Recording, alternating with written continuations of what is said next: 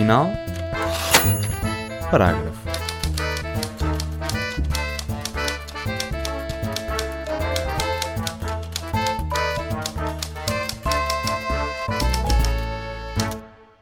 Olá, o meu nome é Magda Cruz e seja bem-vinda ou bem-vindo ao episódio 46 do Ponto Final Parágrafo, um programa da ESC FM feito em parceria com a Comunidade de Cultura e Arte sobre literatura e a vida e que agora também podem ouvir na plataforma Kobo Plus e Leia. Basta descarregar a app da Rakuten Kobo para terem acesso a audiolivros, audiobooks e muito mais. Neste episódio vamos falar sobre o Diário da Birmania, do Orwell, do livro Orientalismo, do Edward Said, e Woman at Point Zero, de Al-Sadawi. Isto com Patrícia Portela, bem como do novo livro da Patrícia, que se chama IFAN, publicado pela editorial, editorial, editorial Caminho. Nem vou apagar isto, está tão engraçado. em abril de 2021. Como sempre, tens, tens acompanhado uh, a editorial Caminho ou a editorial a ti. Olá Patrícia, muito, seja muito bem-vinda e obrigada por teres aceitado o convite, mesmo em cima do joelho, foi um bocadinho em cima, nós somos assim. Mas muito obrigada pelo convite. É sempre um prazer falar contigo, por isso tem que se dizer sempre que sim.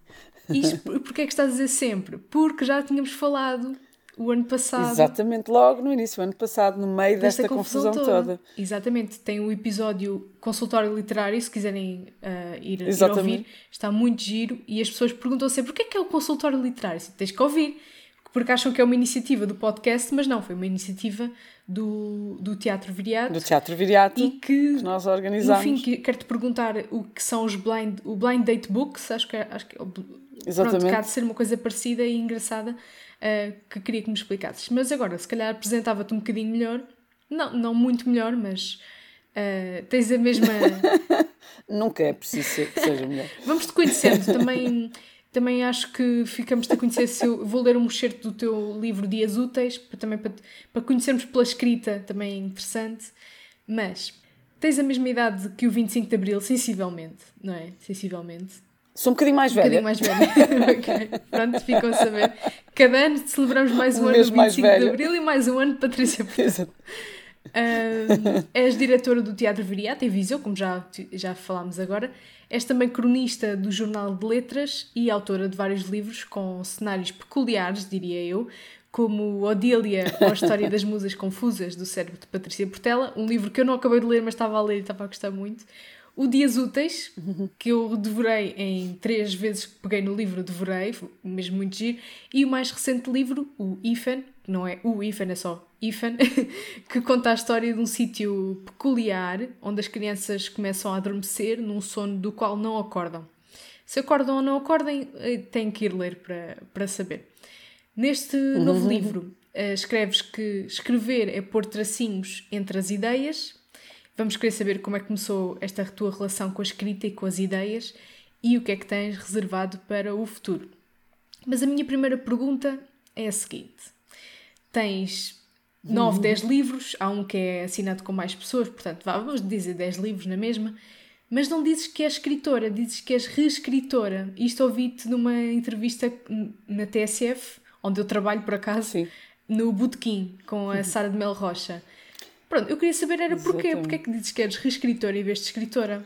Ou seja, o teu melhor resultado vem depois de editares o que escreves? É isso que queres dizer? Isso, isso de certeza. O melhor resultado de qualquer escritor só vem depois de editar e depois de deitar muito fora.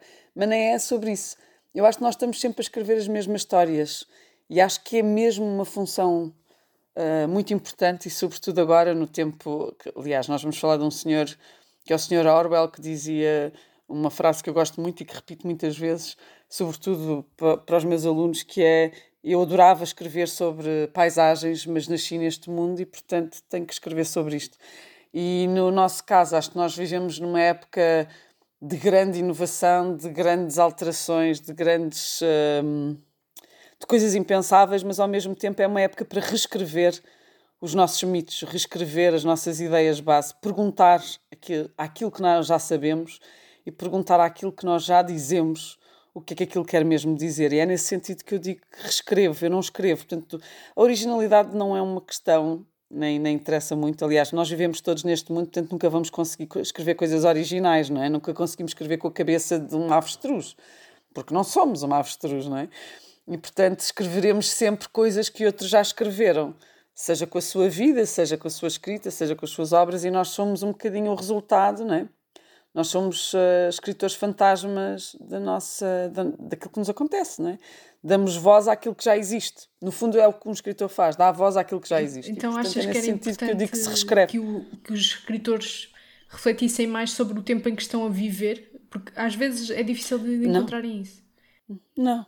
Não, não, não, não, não, não estou a dizer. Eu, nós podemos refletir sobre o tempo que estamos a viver a falar de da antiguidade, não é? Eu há pouco tempo, e passo a vida a dizer isto, fui ao Vale do Coa, não é? Ver uh, gravuras que têm algumas 20 mil anos, não é? E aquilo faz-nos pensar quão complexos nós sempre fomos. E, portanto, isso, eu acho que o tempo, a relação com o tempo, sobretudo através da escrita, é uma relação que não tem cronologia, não tem, não tem uma ordem linear. Portanto, não, nós, nós refletimos sempre, mesmo que não queiramos, refletimos sobre o tempo presente, escrevendo sobre o que nós quisermos, até sobre o futuro. Aliás, sobretudo sobre o futuro, não é? Não conseguimos olhar para o futuro sem ser através dos olhos do presente. Portanto, eu acho que isso acontece sempre, mesmo quando nós queremos fugir a isso ou queremos escrever um romance histórico ou tudo mais. Eu acho é que hum, nós temos, nós temos variações, nós somos variações de, de, de, temas, não é? Que são sempre os mesmos, não é? E são esses temas que nós temos que reescrever e até reorganizar, rearrumar, não é? Porque estamos sempre a dar-lhes a dar a esses temas os mesmos fins e se calhar ou os mesmos princípios ou os mesmos objetivos e se calhar é tempo de esticar um bocadinho esses esses, essas histórias e dar-lhes outro. esticá-las tanto que elas de repente oferecem-nos uma nova maneira de olhar as coisas.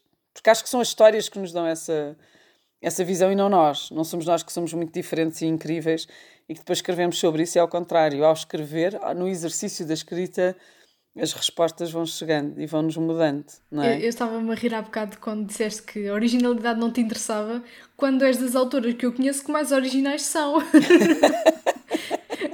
Fazes cenários que uma pessoa fica... Uh, que são nunca vistos, nunca lidos também.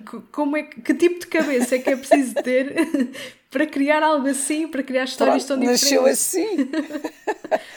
uma, há uma frase muito bonita do Giacometti, uma vez perguntaram-lhe, então, mas porquê é que, porquê é que faz estas figuras, não é? Assim tão fininhas? E ele dizia, eu vejo assim, não é? Eu vejo o mundo assim, não há nada a fazer, saiu assim. Posso, posso tentar corrigir com umas lentes quaisquer, mas não não está fácil, acho que já não vou a tempo. De onde é que, uh, vejo o mundo de onde assim. é que assim. vem a tua originalidade? Tens uma musa Odília na cabeça? acho que não tenho só uma. Acho que, tenho, acho que sou rodeada de musas, de musas pessoas e de musas uh, muito, muito pessoas muito curiosas. Tenho uma vida muito curiosa também. Acho que todos temos, mas se nós tivermos propensão para olhar para ela com algum nível também de alguma, de alguma curiosidade, não é? Por aquilo que nos acontece, mas também com algum nível também de, pronto, de, não é de relativização, mas também de não nos levarmos muito a sério, não é? De, de rirmos com os nossos, com, com, aquilo que nos faz falta. Um, mas também, por acaso é muito engraçado, no outro dia estava a olhar para a minha mãe e estava a ver a minha mãe, uh, eu tenho três sobrinhos e tenho uma filha, e estava a ver os disparates que a minha mãe, agora pronto, numa versão uh, eh, 2.0, não é? Que é, eles têm lá um grupo, que é o grupo família, e mandam coisas Todas uns para os outros. Têm, e a minha mãe é? descobre. pois, eu para mim achei aquilo tudo extraordinário, porque eu sou assim um bocadinho avessa a esses grupos. Mas a minha mãe manda sempre coisas sobre um urso que apareceu no Nepal a fazer não sei o quê e uma galinha que não sei o quê. Ela é tua e musa, eu relembrei Eu relembrei-me que era assim, era assim. Eu lembro-me dela assim e achei piada e comentei com ela a dizer que pronto, que repete-se, não é? Porque eu lembro-me de ter sempre a minha mãe a contar histórias completamente impossíveis e que inventava. E, e talvez também venha daí, porque não quero nada, nenhuma, nenhuma história fazia muito sentido.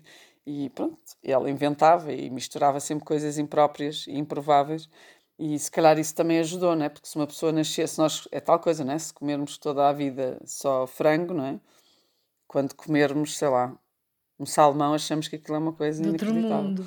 E o mesmo e o mesmo quando é ao contrário, portanto acho que também foi isso, mas e criou-me uma certa normalidade estes, este lado mais absurdo. E acho que é também isso mas, que me faz sentir dizer, que, que, que a tua escrita é original. Eu, pronto, eu neste, no, neste momento só li dois livros e meio teus, mas de repente é como se, como se estivesse a comer sempre frango e de repente aparece-me aqui um grande salmão. e fico. Fumado, fumado. Fum, olha, bem bom, fumado. Fazer aqui um grande bagel. Um, e para dar, para dar um gostinho, para fazer aqui um menu de degustação aos nossos ouvintes, eu tinha aqui uh, um excerto do teu livro do Dias Úteis, que está aqui à minha frente, um, na página 37, que eu acho que é um livro falar connosco. Que é, é. um livro falar connosco. Então eu queria ler um bocadinho para te perguntar depois, fica já a pensar, se estava nos teus planos ser escritora. Isto depois do, deste livro falar connosco. Então é assim. E peço desculpa já, vou ler mal. Ou seja, estou à frente de uma diretora artística de um teatro e eu, não, eu tenho pesco zero disto. Já que estamos a falar de salmão, pesco zero. Mas pronto. Abre-me, lê-me, de preferência sem interrupções, mas com pausas, pousando devagarinho e só em caso de força maior, acidente, surpresa ou descanso temporário.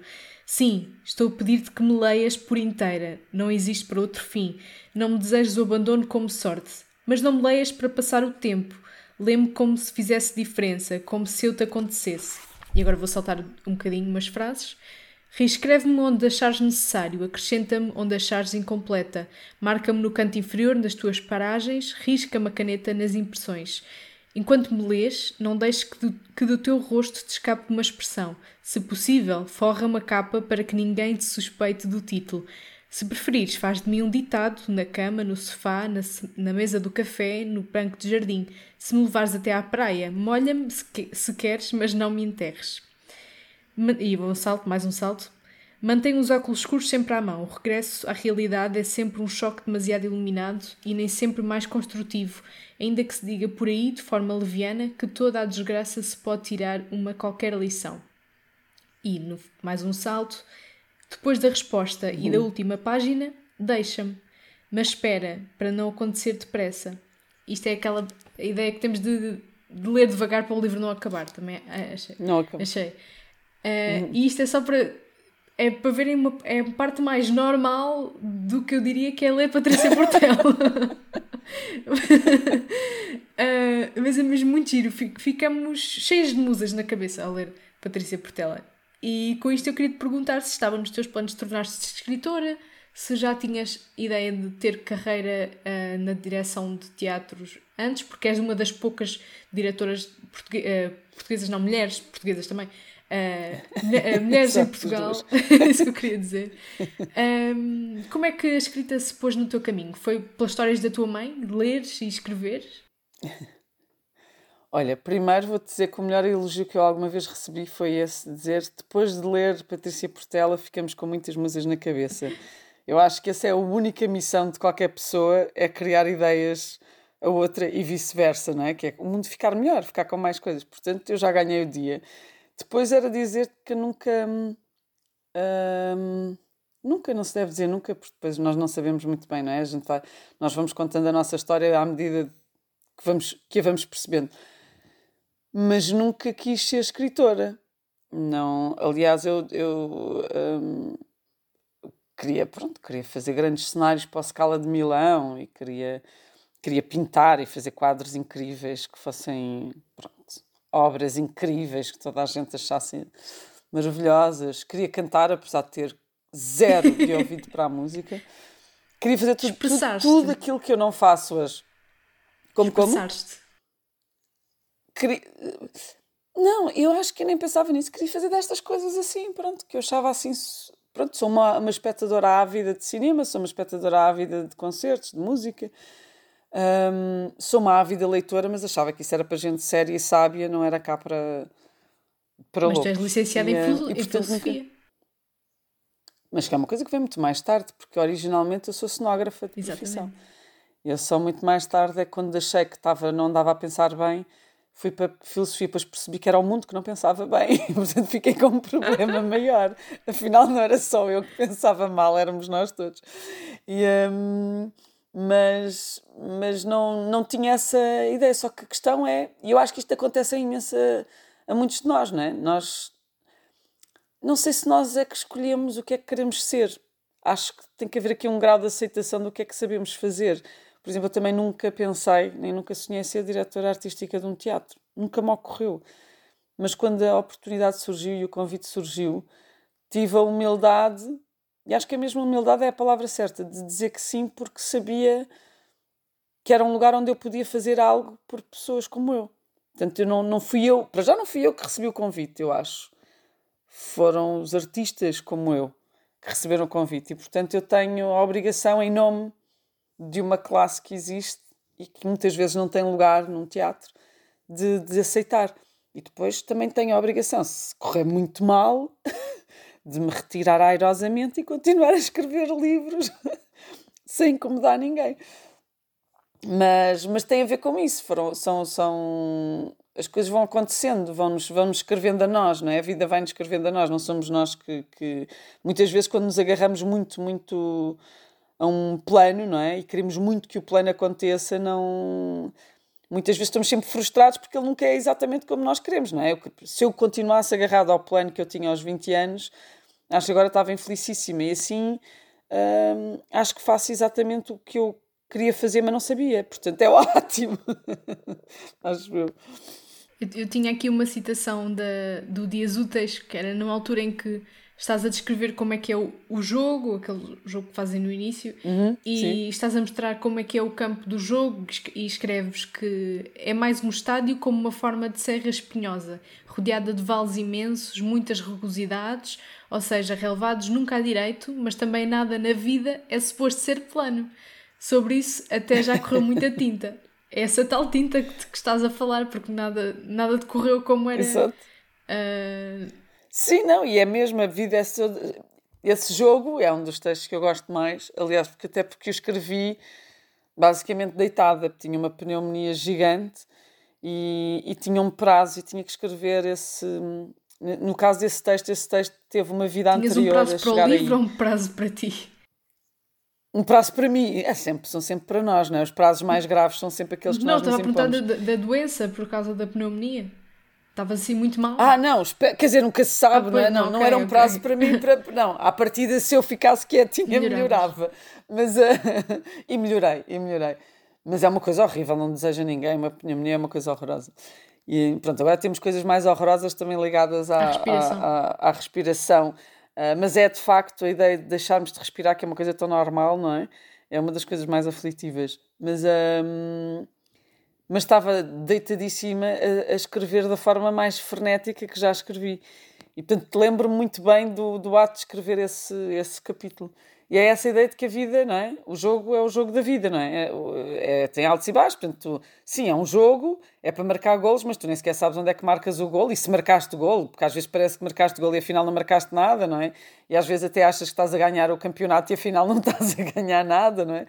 E então é, é muito sobre isso e sobre, sobre essa ideia de que, pronto, a gente vai jogando e a única maneira de nós percebermos como é que se joga aquele jogo é ir jogando. E pronto, e depois as regras vão se revelando, não é? E é um jogo que só se sabe hum, pronto, só termina quando se perde. Que é, que é uma chatice. Eu acho que é? toda a gente devia ler estes Dias Úteis, até porque é um livro bastante pequeno e de repente lê-se muito rápido. Lê eu, eu fui buscar a biblioteca, eu abri para dar uma olhadela e conforme me abri, li um bocadinho, sentei-me num banco e li um terço do livro ali ao vento. Estava um vento dos diabos e eu sentada como se tivesse um tempo do caraças a ler o livro. Portanto, acho que toda a gente devia, pelo menos, ir à biblioteca e ir vê-lo ou, ou, lá está, comprar o livro. Um, e nessa altura fiquei a pensar, como era tudo tão visual, o jogo que estavas a explicar e tudo, não tem bem regras, não tem bem. A única coisa mais. mais tem que se evitar o buraco, não é? E aquele tal túnel que leva, nem sabem para onde é que eles vão e para onde se eles regressam. Onde é que vai ter. Um, mas a única coisa mais certa é que toda a gente tem chuteiras, todo... é a coisa mais certa. e era tudo muito visual. E eu fiquei a pensar, será que ela pensou nisto, ou pensa nos livros para o teatro? Isso, isso tens essa, essa coisa de adaptar para o teatro, ou pensaste em fazê-lo, ou tomas a liberdade no que escreves e é o que é e não fazes questão de pensar para o teatro?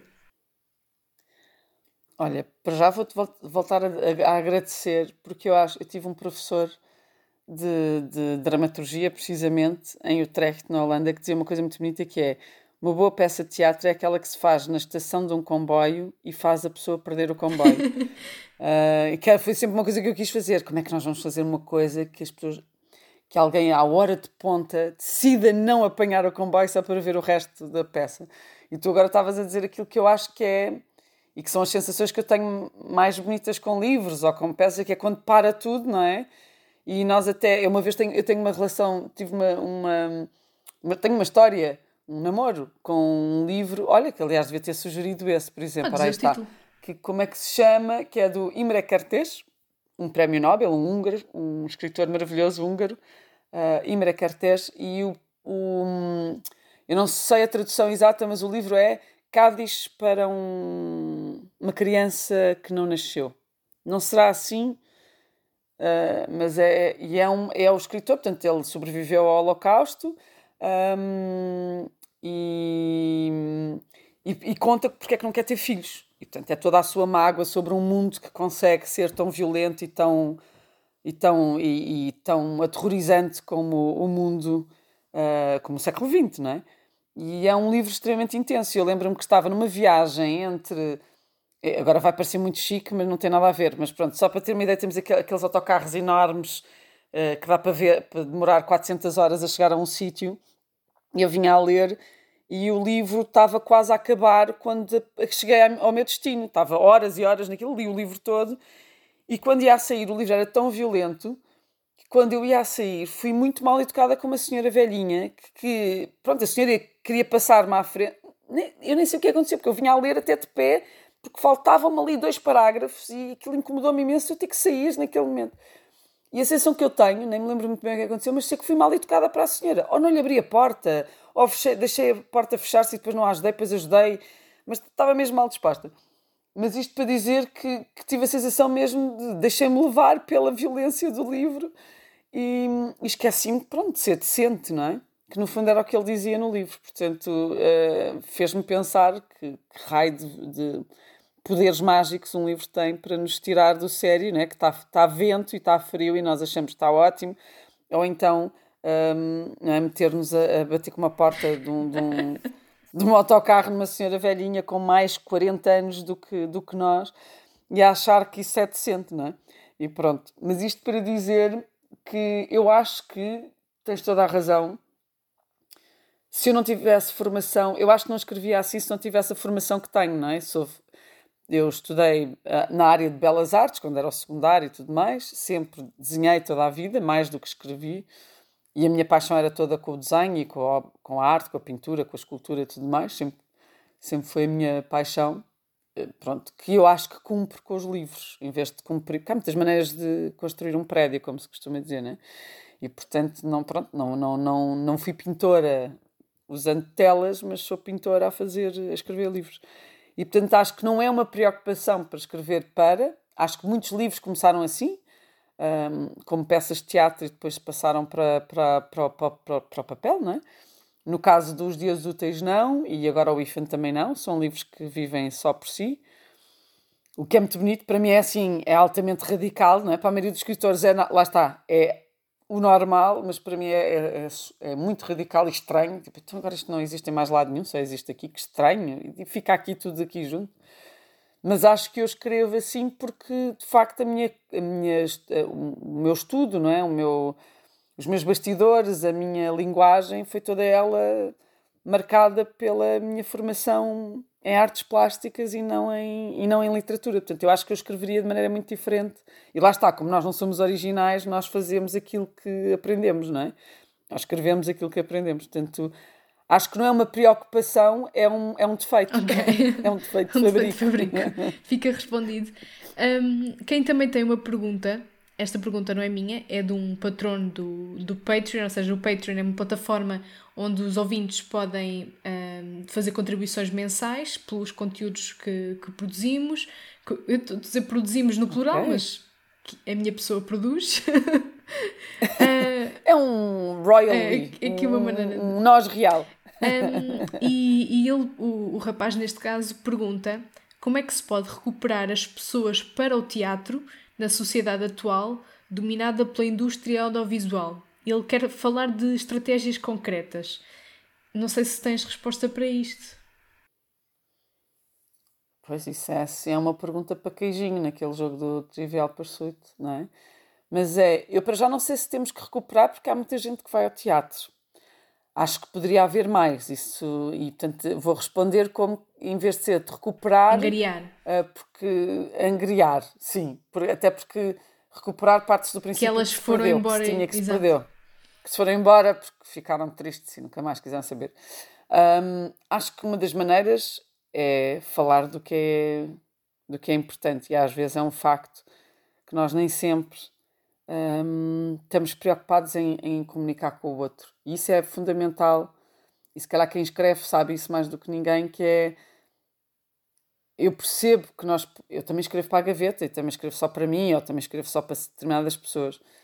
Mas quando decido fazer um, um, uma determinada obra, quando decido fazer algo público, tenho a noção que do outro lado está mais gente. E eu tenho ideia, e eu costumo dizer que é quando eu tenho uma ideia que é muito forte, portanto, quando eu tenho uma grande convicção de que quero fazer uma, algo muito específico, tenho a certeza quando, há, quando essa força é um bocadinho inexplicável e ao mesmo tempo muito forte, é porque há mais, há pelo menos mais mil pessoas, duas mil pessoas, três mil pessoas que pensam exatamente o mesmo.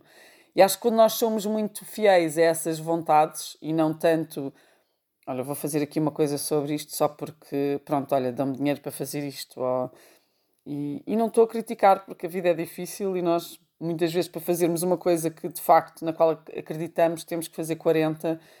Eh, pronto, é, é, o chamado mundo do, do trabalho sem sentido, uh, que nem sempre são. Ehm, para o qual nós nem somos suficientemente bons para o fazer, não é? mas muitas vezes nós, nós conseguimos trabalhar e eu, eu, pelo menos, tenho muito essa noção, porque durante muitos anos eu recebi a fazer todo o tipo de trabalhos em que era péssima uh, para angriar dinheiro, não, não espectadores, mas angriar dinheiro para depois fazer as peças que eu gostava exatamente de fazer, pelas quais eu não ganhava dinheiro nenhum. E, portanto, isso é injusto. E eu acho que essa leveza e leviandade com que às vezes fazemos algumas obras porque cumprem certos objetivos como eh, para o ano celebram-se os 100 anos do não sei quantos e portanto agora de repente toda a gente faz coisas sobre esse autor mesmo que não saiba nada sobre isso, não é? Uh, se calhar é, nós devíamos ser menos levianos e mais mais sérios, mais, mais, mais dedicados a fazer exatamente aquilo que nós queremos fazer e a levar o tempo que for preciso. Por exemplo, nós hoje também somos muito rápidos a fazer, até por, por necessidade e por, e por dificuldades várias a fazer obras eh, muito pronto, pronto a comer e são até são obras boas e são bem feitas e são ehm, e são apreciadas mas não são aquelas que de facto nos fazem querer voltar e voltar e voltar e voltar ao teatro portanto se calhar nós aqui desacelerarmos e fazermos com mais com mais paixão e mais dedicação isto no mundo incrivelmente ideal seria uma boa maneira de só termos uh, objetos que não poderíamos, sem os quais não poderíamos viver. E eu aí, eu, pronto, não sei quem é que fez a pergunta, mas compreendo perfeitamente a pergunta que é se uma pessoa, por exemplo, eu sou uma espectadora inveterada e portanto gosto de ir sabendo que, e aí também é uma maneira de angariar espectadores, eu acho que nós às vezes também exigimos, agora vou fazer o outro lado da, desta conversa e, e contradizer-me também, ou contrariar-me, uh, será melhor. Uh, acho que nós às vezes também esperamos que todas as obras sejam primas, não é? E, mas eu, por exemplo, eu vou ao teatro à procura da obra-prima sabendo que em 100 obras que vejo há uma que me, que me pode arrebatar. E as outras não perdem, não, não, não, não têm menos valor por isso. Mas uh, umas, umas uh, impressionam umas pessoas, outras outras. Mas precisamos de ver muitas para exatamente para procurar. É um bocadinho como o amor, não é? Nós não nos apaixonamos por toda a gente, não é? Senão era uma desgraça, não andávamos para aqui numa canseira. Olha, uma é? ideia para um livro, uma, para... uma, pessoa, uma personagem que se apaixonava por toda a gente que conhecia. Constantemente. E aquilo era uma chatice, porque ainda por cima traía toda a gente também, não é? Quer dizer, há, há dificuldades, não é? Porque o amor não é só o momento da epifania, não é? Há, há peças que uma pessoa na altura não percebe e que a incomodam e depois uma pessoa chega a perceber que afinal aquilo foi, aquela peça foi importante. Portanto, eu acho que a maneira de recuperar o teatro é recuperar a curiosidade, para começar, uh, e a crença no mundo, a crença de que de facto nós podemos fazer, se calhar, uma pessoa pode até fazer 40 coisas horríveis, mas depois faz uma incrível que justifica todas as outras que andou a fazer. Então sejamos curiosos, Isso. é essa a, Exato. a tua proposta. e antes de matarmos a curiosidade com falarmos sobre o teu novo livro, o IFAN, que não é o IFAN, é só o IFAN, mas eu tenho sempre o IFAN. um, queria mergulharmos no, no primeiro livro que trouxeste para sugerir, que neste caso é o Diário da Birmânia, que existe também sobre o título Os Dias da Birmânia, um, uhum. depende da edição, e isto de Orwell, um livro de 1934 que fala da Birmânia, que agora é Myanmar, uh, onde Orwell foi oficial da Polícia Imperial durante 5 anos. Exatamente. E depois este Eric Blair, que é o nome verdadeiro dele, não é? Regressa à Inglaterra uh, demitindo-se, não é? Que está ali no conflito moral, demite-se e começa a sua carreira de escritor. Uh, a uhum. Clara Ferreira Alves, uh, cronista e jornalista, diz que este é um dos grandes romances de, de Orwell, com todos os defeitos do primeiro uhum. romance, pelo excesso sentimental e superior a outros livros na linguagem e descrição da beleza uhum. de uma terra e de um povo elegante no meio da abjeção. Ela continua a falar, eu, puxo só um bocadinho. é, ela põe muitas palavras numa só frase. Sintetizaste, exato. Um, concordas com isto? É um dos, foi o primeiro? É um, é um dos bons? Olha, eu sou uma grande fã de Orwell, portanto eu, eu sou um bocadinho suspeita, mas acho que é um livro que é muito. Eu tive o prazer de ler este livro antes de ir para a, para a Birmania, antes de ir para Myanmar. Um, e fui, foi uma das coisas que fiz, foi ir à, à, à casa onde ele vivia, que é aquelas coisas parvas que as pessoas gostam de escrever, fazem em relação a outros escritores que também escrevem, na esperança de respirar aquele ar e pode ser que aconteça qualquer coisa.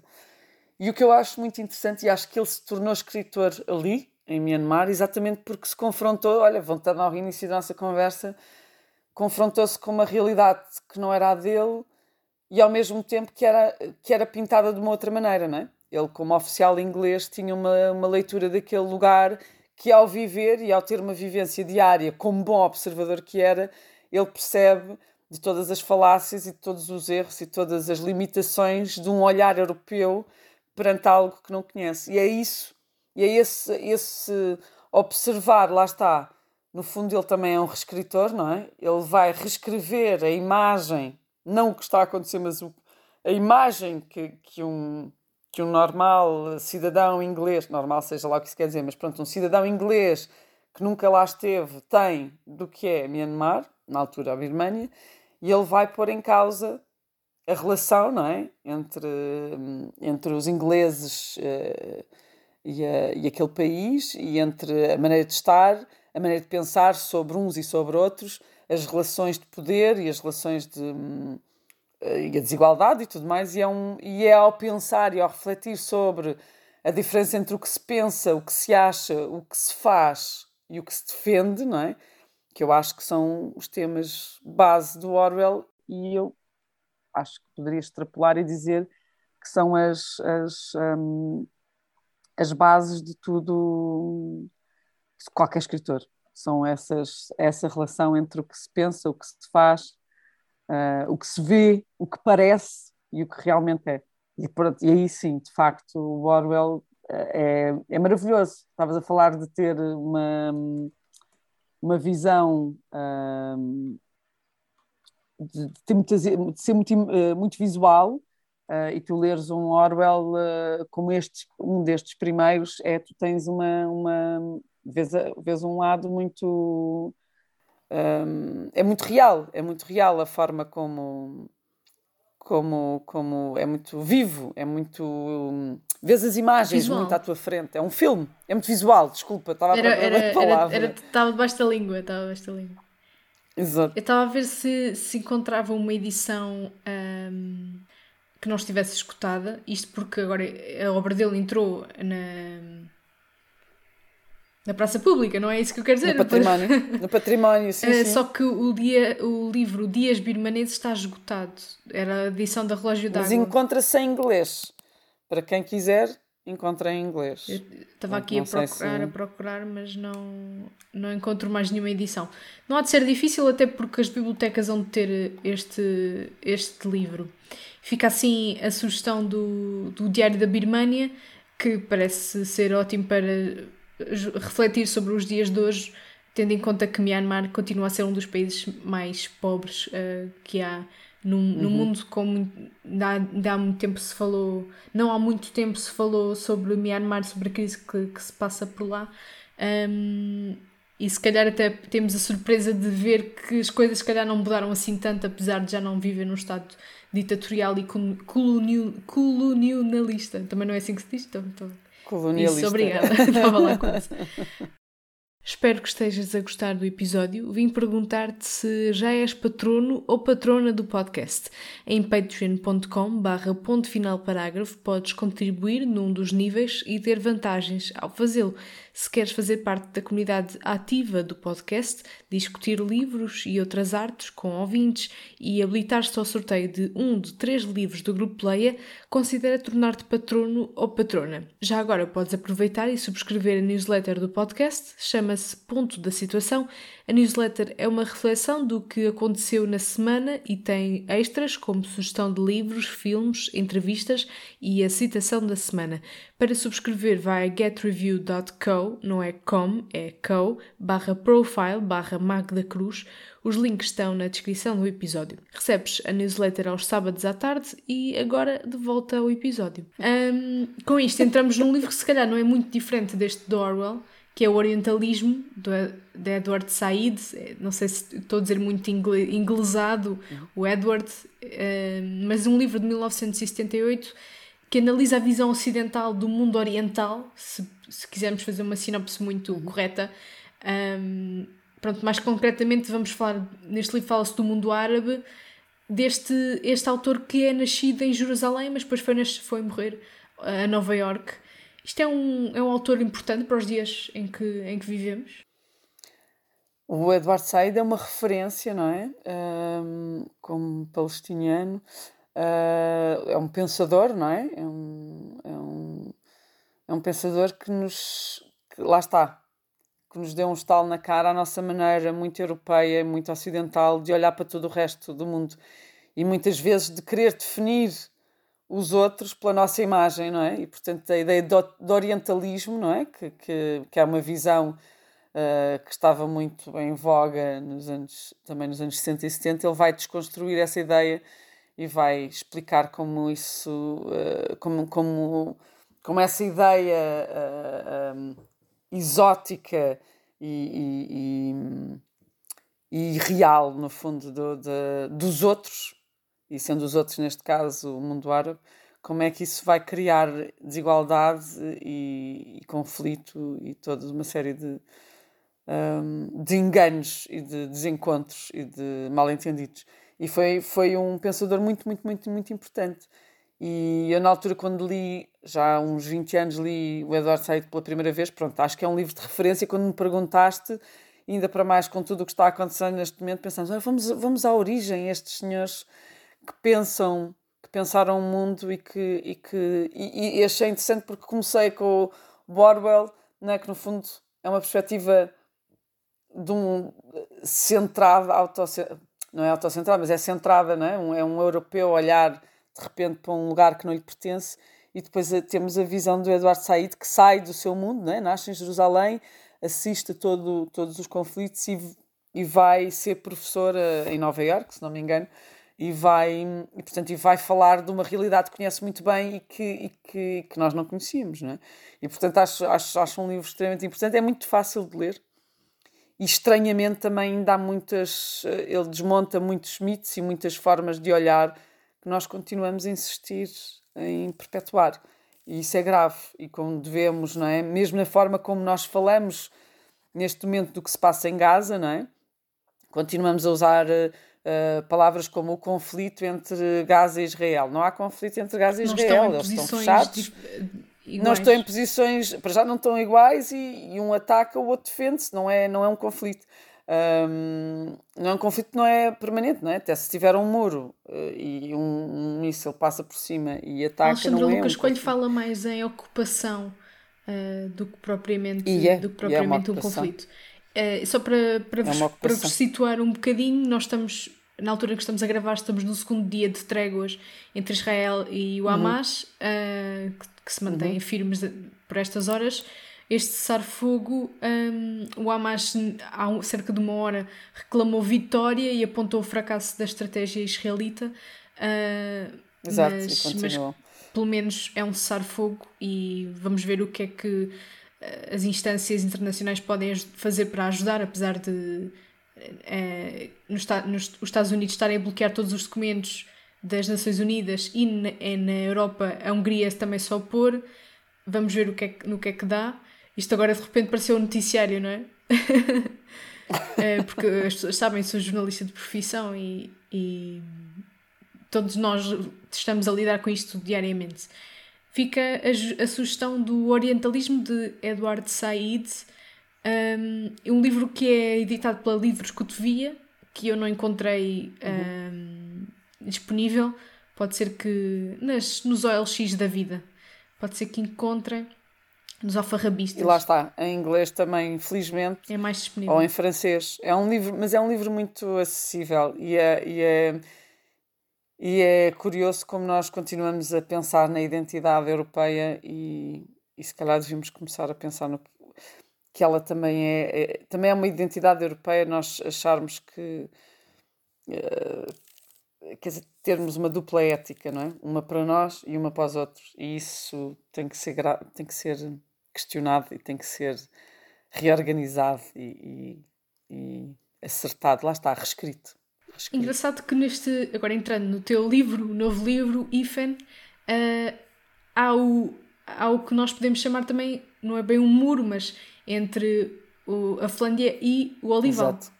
Há, há isso. Exato. Podemos, o resto do mundo. o resto do mundo, que é o único, único território que é rodeado por todos os outros territórios que existem. Uh, e é o mais poderoso, curiosamente. Portanto, não está, não está enclausurado, ele é, ele é que manda no resto. Consegues dar-nos uma simples sinopse do livro? Imagina que alguém. Que alguém... não, né? não, mas vou tentar sim. Pronto, que, porque é mais fácil, se calhar, a autora tentar do que eu tentar e falhar.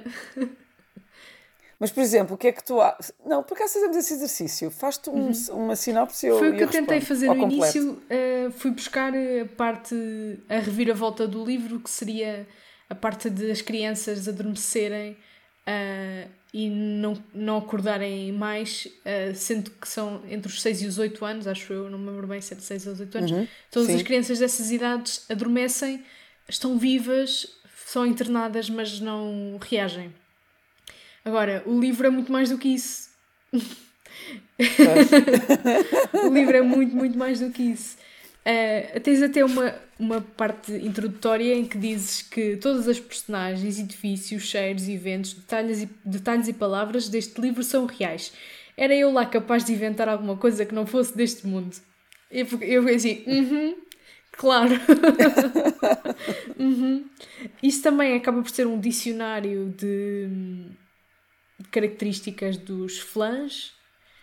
Uh, um nome logo Sim. muito interessante que achei logo muito interessante e é sempre, é sempre uma, alterna, uma alternação alter, pronto, é, altera, alterna entre o alfabeto de Maria do Carmo e os cadernos de Ofélia que são subtítulos das, da primeira e segunda parte do, do livro uh, não sei bem como é que é de explicar melhor é mesmo só lendo porque isto é mesmo um abrir de olhos muito engraçado é todo, toda uma história que nós se formos esmiuçar, quem é que quer saber de crianças que não acordam? Quem é que quer saber? Mas depois, por outro lado, porque, não, porque é que não deveríamos querer saber?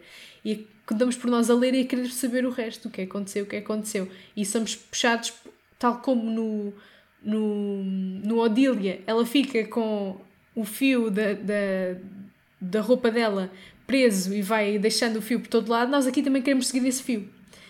E, e daí ser um bocado difícil de descrever este novelo. Uh, ainda queres tentar? Essa frase é muito bonita, a tentar descrever este novelo. Mas eu, eu acho, se eu pudesse dizer, eu costumo dizer, Como é que apresentaste a ideia, por exemplo, à editora? Não sei. Se tens que fazer esse, esse tipo de, de briefing.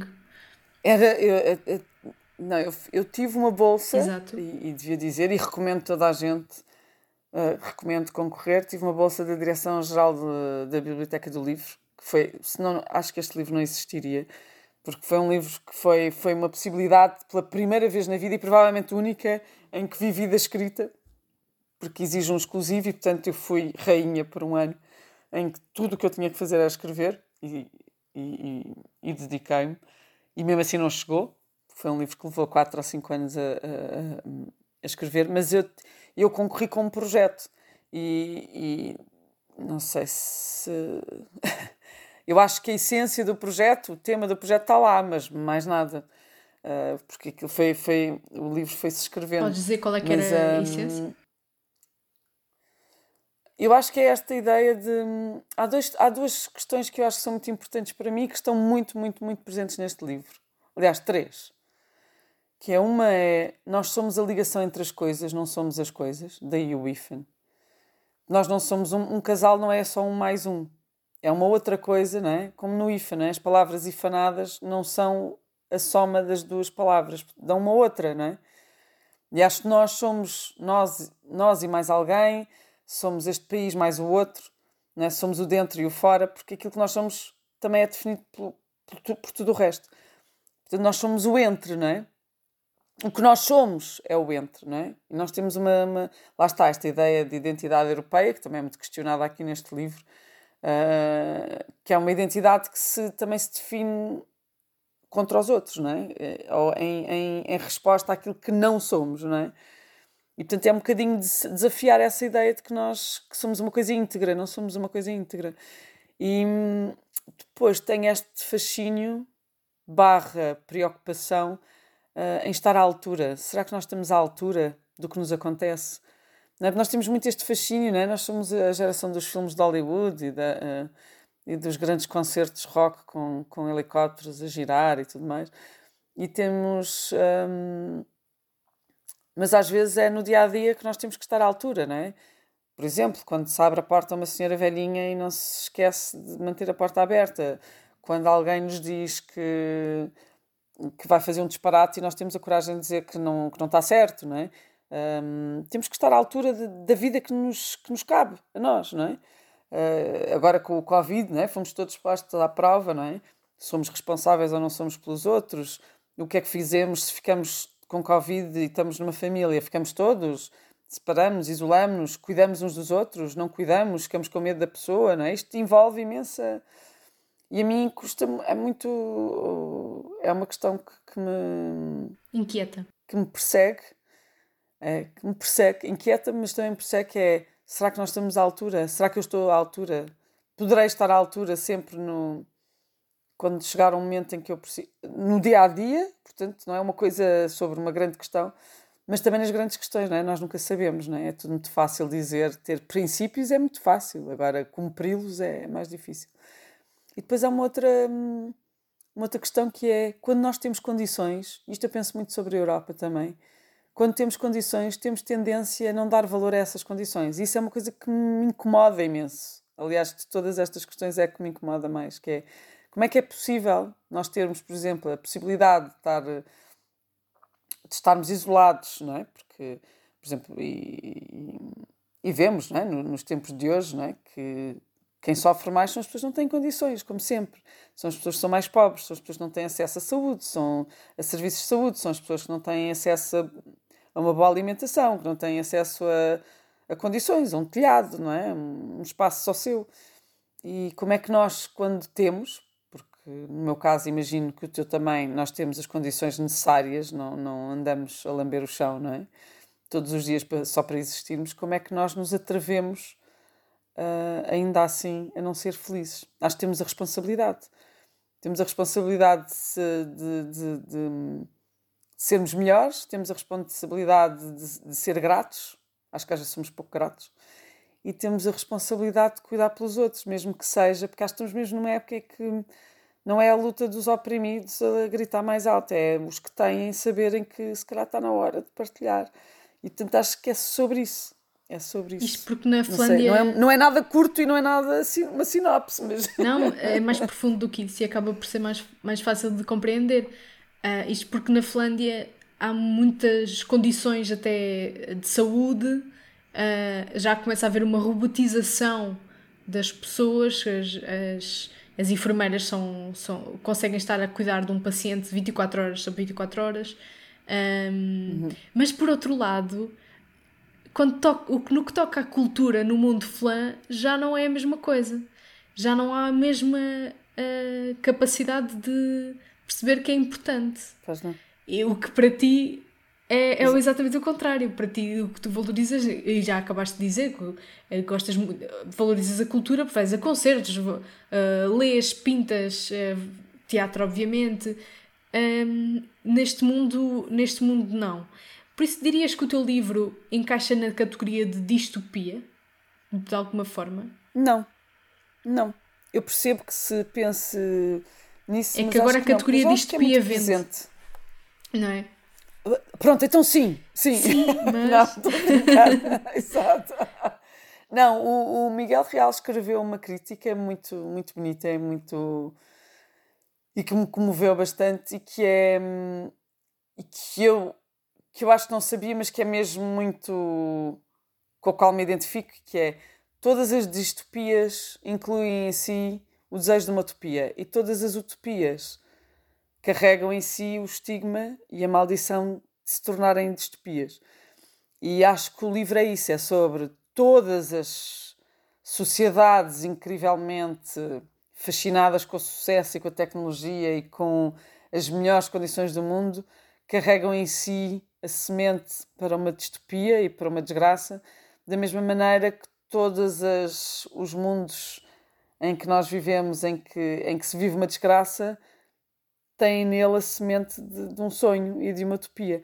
E acho que nós não conseguimos. Por isso é que eu digo que não é uma distopia, porque também não é uma utopia. É uma distopia, utopia ou uma utopia distópica, não é? Uma, uma distopia utópica ou uma utopia distópica. Temos os dois mundos. E por isso. E é, e, e é essa constatação que a mim me aflige e contra a qual, se calhar, uh, luto uh, a escrever, ou escrevendo ou que procure uma saída para isso, porque é que as nossas utopias dão em distopias e porque é que as nossas distopias necessariamente, aí percebe-se melhor, não é? Uh, vão, vão, vão originar novas utopias. E, um, e se calhar há um elemento que é muito importante que é as crianças adormecem quando aprendem a ler. Portanto, quando tu falas de cultura, não é só de cultura, mas é, é uma grande tecnologia a leitura, não é? É uma invenção incrível. Se nós pensarmos que nós nos lembrarmos de pôr tracinhos todos juntos e que eles fazem um alfabeto e que um alfabeto nos permite ler ideias completamente abstratas, não é? que nós não perceberíamos se não fossem se não fossem uh, se, não tivéssemos palavras, não é? Uh, imensas há imensas coisas que nós não poderíamos perceber se não escrevêssemos, não é? Porque não há não há outra maneira de, de, de, de passarmos passarmos o nosso pensamento ou aquilo que sentimos ou que vemos para outra sem ser pelas palavras. E portanto eu acho isso fascinante, mas neste mundo as crianças que aprendem a ler adormecem. Olha que eu ainda não tinha dado esse salto. O que é que isso quer dizer? Eu ainda não tinha feito essa. Ai, desculpa. Não, agora ainda melhor, ainda bem, que, ainda bem que diz isso. Isso quer dizer que as, as gerações anteriores, ou seja, as crianças que têm até 6 anos, não vão aprender a, a não vão aprender, não vão aprender a, ler. a, ler. E as próximas. Portanto, é pois... o fim do mundo. Ah! É o fim do mundo. Já viram? E quando tu deixas. e quando tu deixas de aprender a ler, deixas de pensar da mesma maneira, não é? E é a leitura também, e o facto de tu pensares e de poderes passar um plano a outra que te permite inventar a roda, inventar uma, uma fábrica, um, uma máquina, que, as, as tais máquinas que agora nos permitem viver sem, sem ter que ler, não é?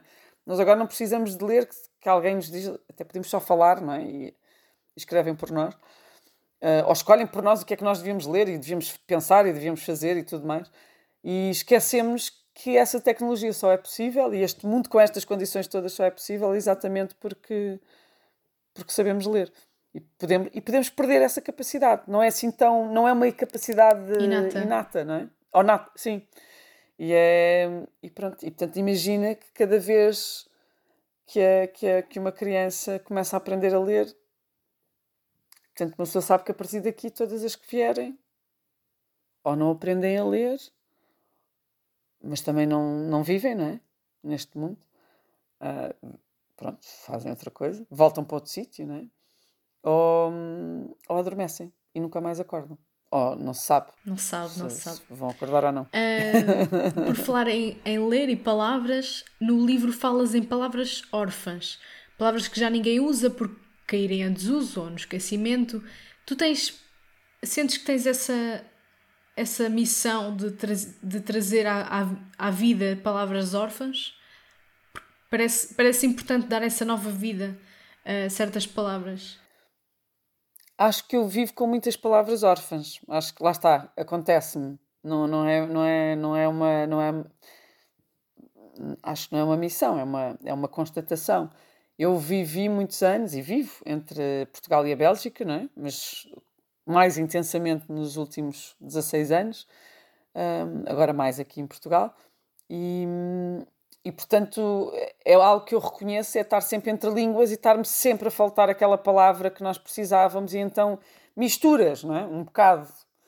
Ponho aqui um, pronto, ponho aqui um sotaque, por exemplo, em Flamengo, eu acho sempre, pronto, se, se a palavra não se parecer muito com o inglês, parece um bocadinho com o francês, se eu juntar aqui, isto em francês é assim, junto isto com o português, isto, pronto, ponho um sotaque a ver se passa. E portanto tu inventas imensas palavras e fazes tudo convictamente, né? tens de safar, tens de comunicar, portanto aqui vai disto. E uh, aliás, eu dou um exemplo: uh, a minha filha é bilingue, fala Flamengo, aliás, fala mais, mas fala de, de, de nascença, fala Flamengo e português. E às vezes ela traduz também. No outro dia dizia assim: Eu não percebo porque é que os homens acham que é bonito ter músculos. E eu, músculos? Era músculos. Porque, músculo, porque ela fez de muscles, portanto até foi buscar ao inglês, não foi buscar ao, ao, ao neerlandês, que era muito diferente, então ela muitas vezes faz estas apropriações. Isso é uma palavra ótima. A tua filha inspira-te para, para escrever? Claro, é melhor, claro, claro.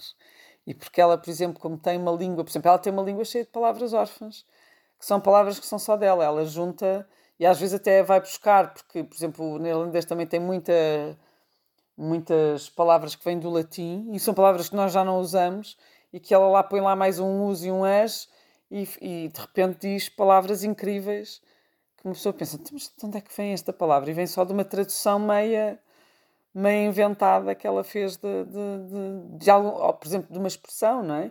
Por exemplo, o que ela, eh, agora já não me diz isso, mas quando era miúda dizia quando zangava comigo, em vez de dizer tu não tens razão, né, que seria o que nós dizemos em português, ela dizia tu não tens verdade, que era uma coisa gravíssima Uau. para mim, eu não ter verdade, mas porque em Flamengo isso não é verdade, é uma, fra é uma, é uma expressão comum como o nosso não tens razão, não é?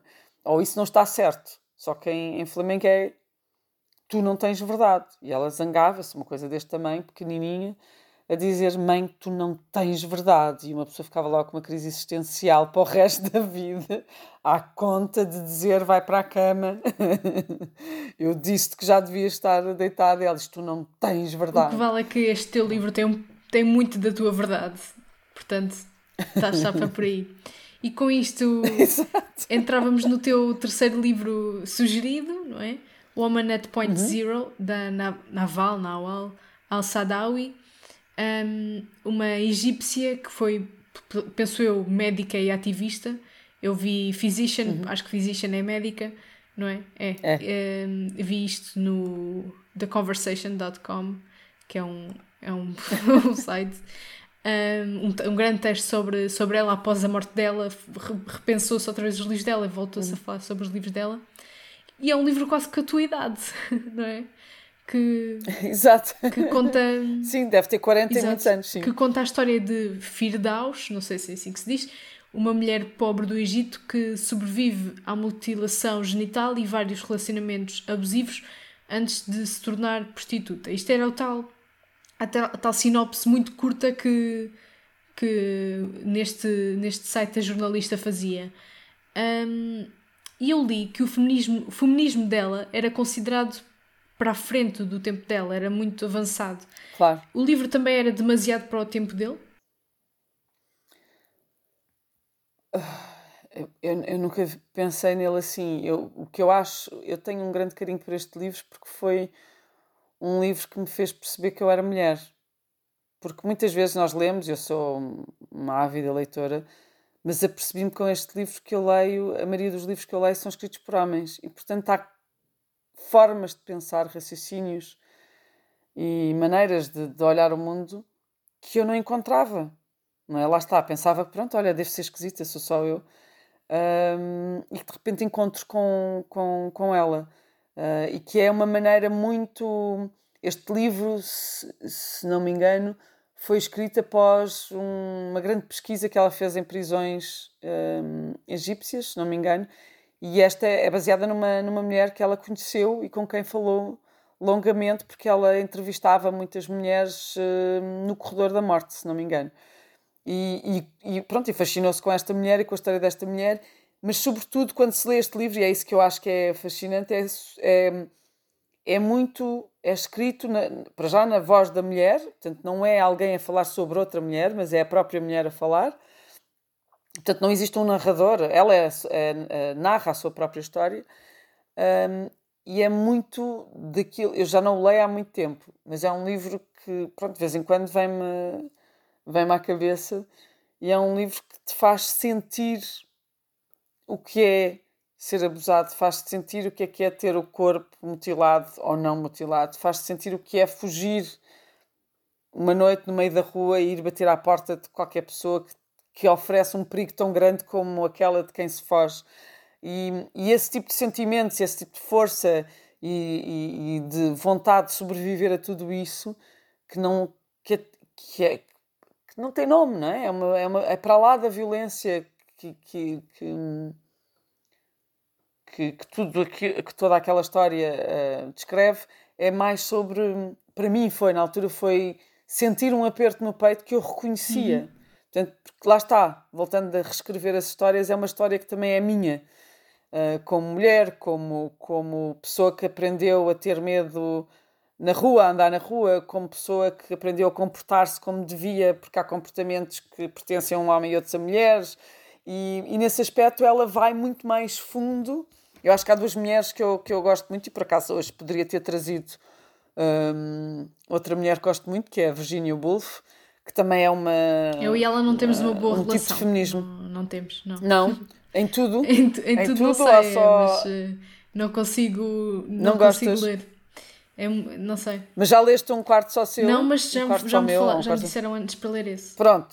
Uh, Room of His então, Mas este tu vais gostar. Esse vais gostar. Tenho a certeza absoluta e depois conversamos. Eu percebo que tu não tenhas, mas sempre os, os, os, as crónicas dela, os, eh, os ensaios dela. Foi o Ondas, já tentei ler o Ondas duas vezes e não. Isso compreendo. Mas isso eu compreendo. Muitas vozes. Mas vai, vai para os ensaios. Muitas vozes, não é?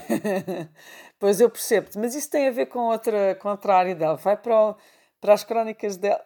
Digo eu. Pronto, se não, puder aliciar. Uhum. E um quarto só meu, ou um quarto só seu, não sei como é que se diz também é uma perspectiva sobre o feminismo que eu também Mais gosto. Mais um quarto para si é, próprio, é não é? É, o, um é quarto a relação de, é... de, económica da pessoa permite escrever, pelo menos o que eu li era que se um escritor tiver o seu espaço e a sua liberdade económica, consegue escrever e daí... E uma mulher não Exato. pode escrever se não for, se for dependente. No fundo, não há mulheres mulheres e feministas se não forem independentes. E para isso precisam trabalhar. E, portanto, estamos a escrever no princípio do século, não é? Portanto, é preciso ter isso em conta e, é, e, e eu acho que é muito por aí. A independência tem a ver com o que é que nós com o que é que nós o que é que nos pertence e o que é que não precisamos de prestar contas quando não precisamos de prestar contas a alguém que decide o que é que nós podemos ou não podemos fazer. E é, é muito bonito. Portanto, olha, peço-te que lhe dês uma oportunidade porque ela é gira. A Room Ela of é One, own, one Owned. One Zone. One, zo one Zone, isso. One Zone. É assim, é assim que se chama. E, e com isto já estamos a chegar ao final da, da, da, da entrevista. Uh, ainda tinha aqui. Uh, tinhas dito que, que a tua vida tinha muito que se lhe dissesse. uh, e, e, escreveste no, no IFAN que o melhor elogio que se pode dar a um flan é dizer que a sua vida tinha uma boa história. E tu que viajas tanto e que gostas de o fazer, queria te perguntar se a tua vida estava um filme, já que gostas tanto de, de cultura. Eu acho que todas as vidas dão um filme. Todas as vidas podem dar um filme, portanto, sim. acho que todas as nossas vidas podem dar. Agora, depende de que ponto de vista é que nós escolhemos para olhar para nós próprios e para, e, e para contar aos outros a nossa Somos história. Somos o nosso próprio realizador também. Exato, e o nosso próprio guionista, né? nós podemos dizer, tinha uma amiga, tenho uma amiga que eu gosto muito, que é a Miriam Nabarro, que encontramos de anos em anos, porque não, não vivemos infelizmente no mesmo, no mesmo país, e eu sempre que lhe pergunto como é que ela está, ela pergunta: queres qual versão? A ótima, a menos ótima? Não é porque nós podemos dizer: ah, estou ótima, estou muito feliz, estou, tenho um trabalho, tenho uma vida, tenho uma família, estou ótima e feliz. Ou posso dizer: estou farta disto, nunca mais fiz uh, cenografia, uh, não me pagam para fazer não sei o quê, uh, quero sair deste país, estou farta deste país. Não é? Às vezes é a mesma pessoa e é a mesma história, e até é no mesmo dia. Mas às vezes nós achamos que está tudo a correr bem e às vezes não. Portanto, ela dizia sempre: queres qual parte da história? queres qual versão? Eu dizia sempre as duas, as duas, pelo menos duas versões. Dois lados e, do, do vinil. Uh, isto com te perguntando se a tua vida dava um filme, queria perceber se tens sequelas preparadas, ou seja, vais concorrer a novas bolsas para podermos ler mais coisas ótimas como o IFAN, Uh, já tens ideias para livros? O que é que tens aí no bolso? Se pudermos saber. saber. um, eu não. É assim, só tive esta bolsa para escrever. Todos os outros livros foram acontecendo sem eu, felizmente, ou infelizmente, não sei, mas acho que é felizmente, não vivo da escrita. Primeiro porque não posso, porque os meus livros não vendem, lá está, eu chego, perguntas, é uma distopia? E eu digo não, pronto, e perdi logo 50 leitores. Portanto, não me parece que alguma vez vá viver da literatura. Adoraria, porque era o meu grande sonho, era eu ser velhinha, e eu e um computador, pronto, já não é a máquina de escrever, mas é um computador e tal, assim, umas comidas, umas nozes, e eu a pensar muito, a escrever muito. Não precisava, não precisava de muito mais, mas, eh, mas não me parece que seja esse o meu destino. Um, mas estou agora a escrever sobre a Via Láctea, que é, aliás, estou agora, estou há anos a escrever sobre a Via Láctea e agora estou a ver se arrumo a Via Láctea num formato que dê, que dê uma história, que é hum, pegar na Via Láctea do Tintoretto e, hum, e pensar todos os seus. contar a história deste quadro do, do ponto de vista de todas as suas personagens. Se tu pensares na, na, na Via Láctea, tens do Tintoretto tens pavões, tens deuses, tens ninfas, tens bebés, tens, tens todo o tipo de bichos alados, tens uh, fauna que nem sequer sabes o que é que é, tens Estou a ver agora. E, esta, e uma águia. E esta...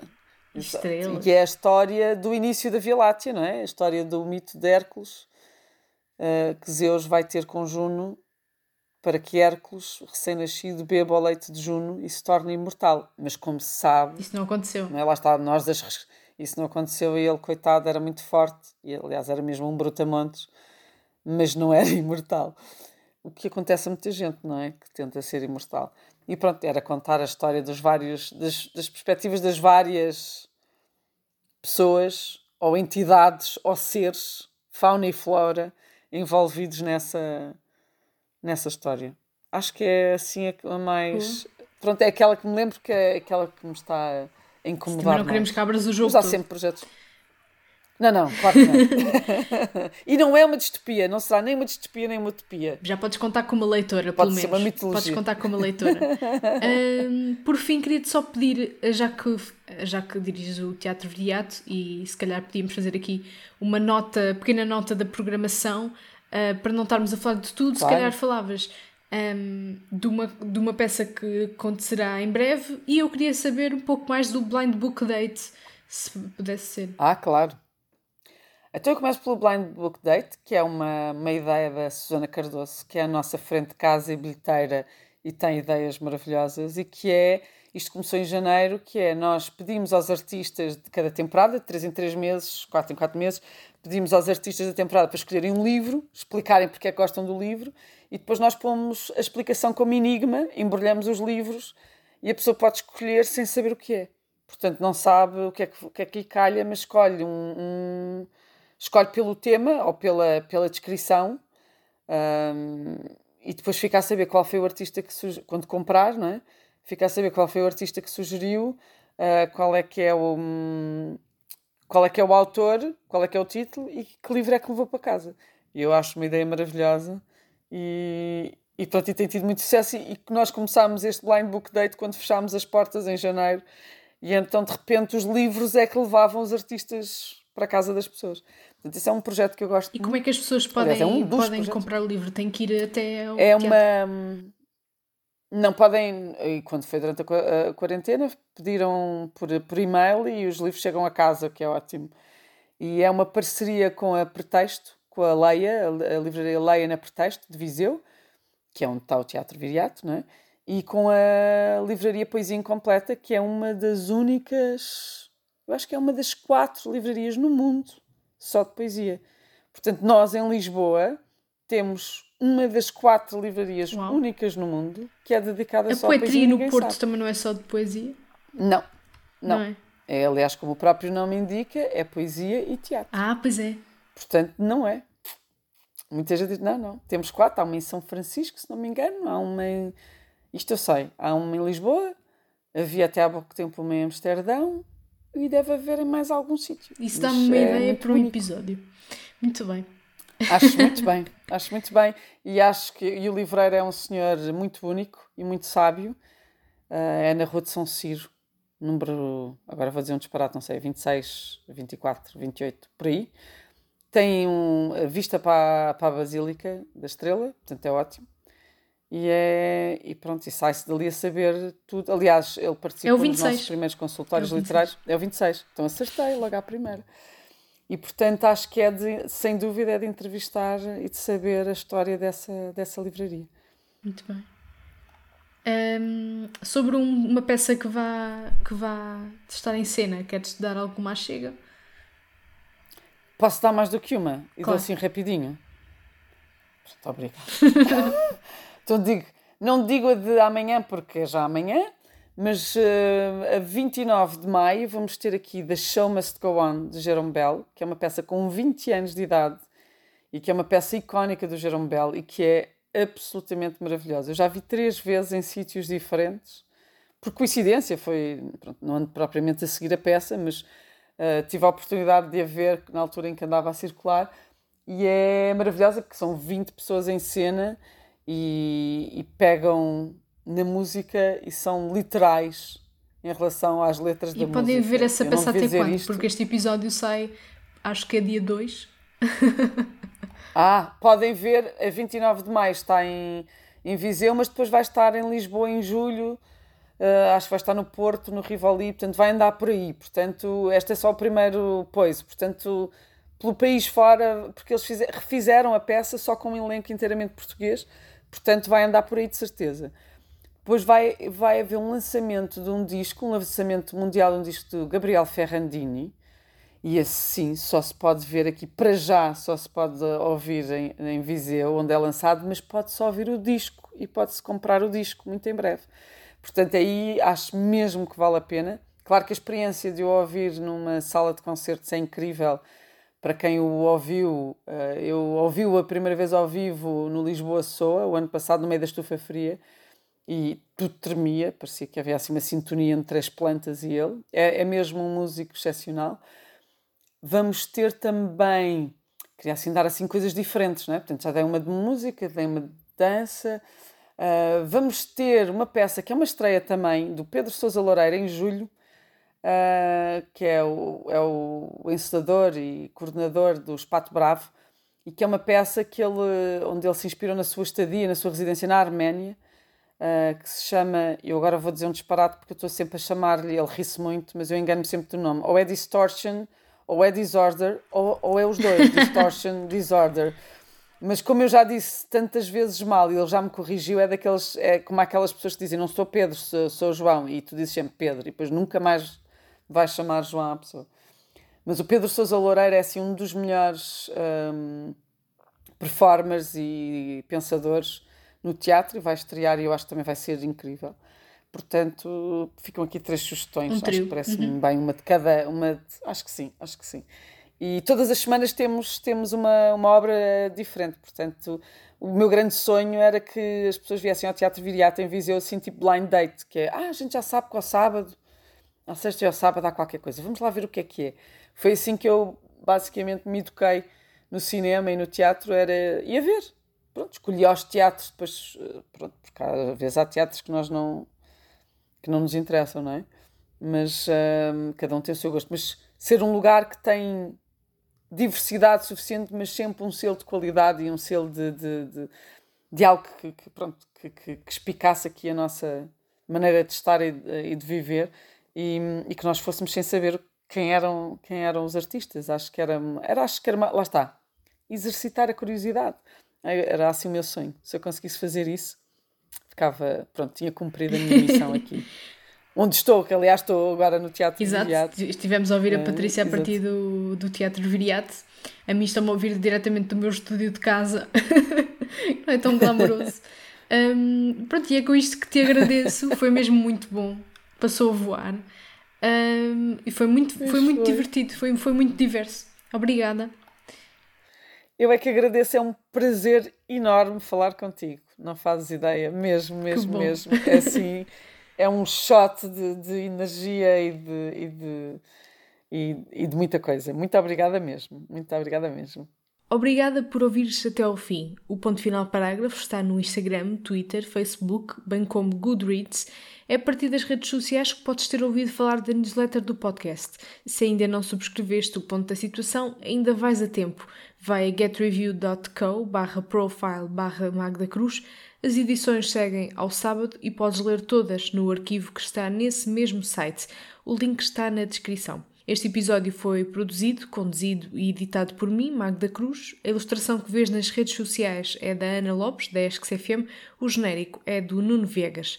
Obrigada também aos nossos patronos e patronas que contribuem para a subsistência do podcast a partir do Patreon.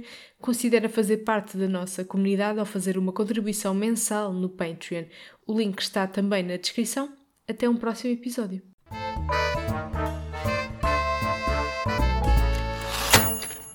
Acho que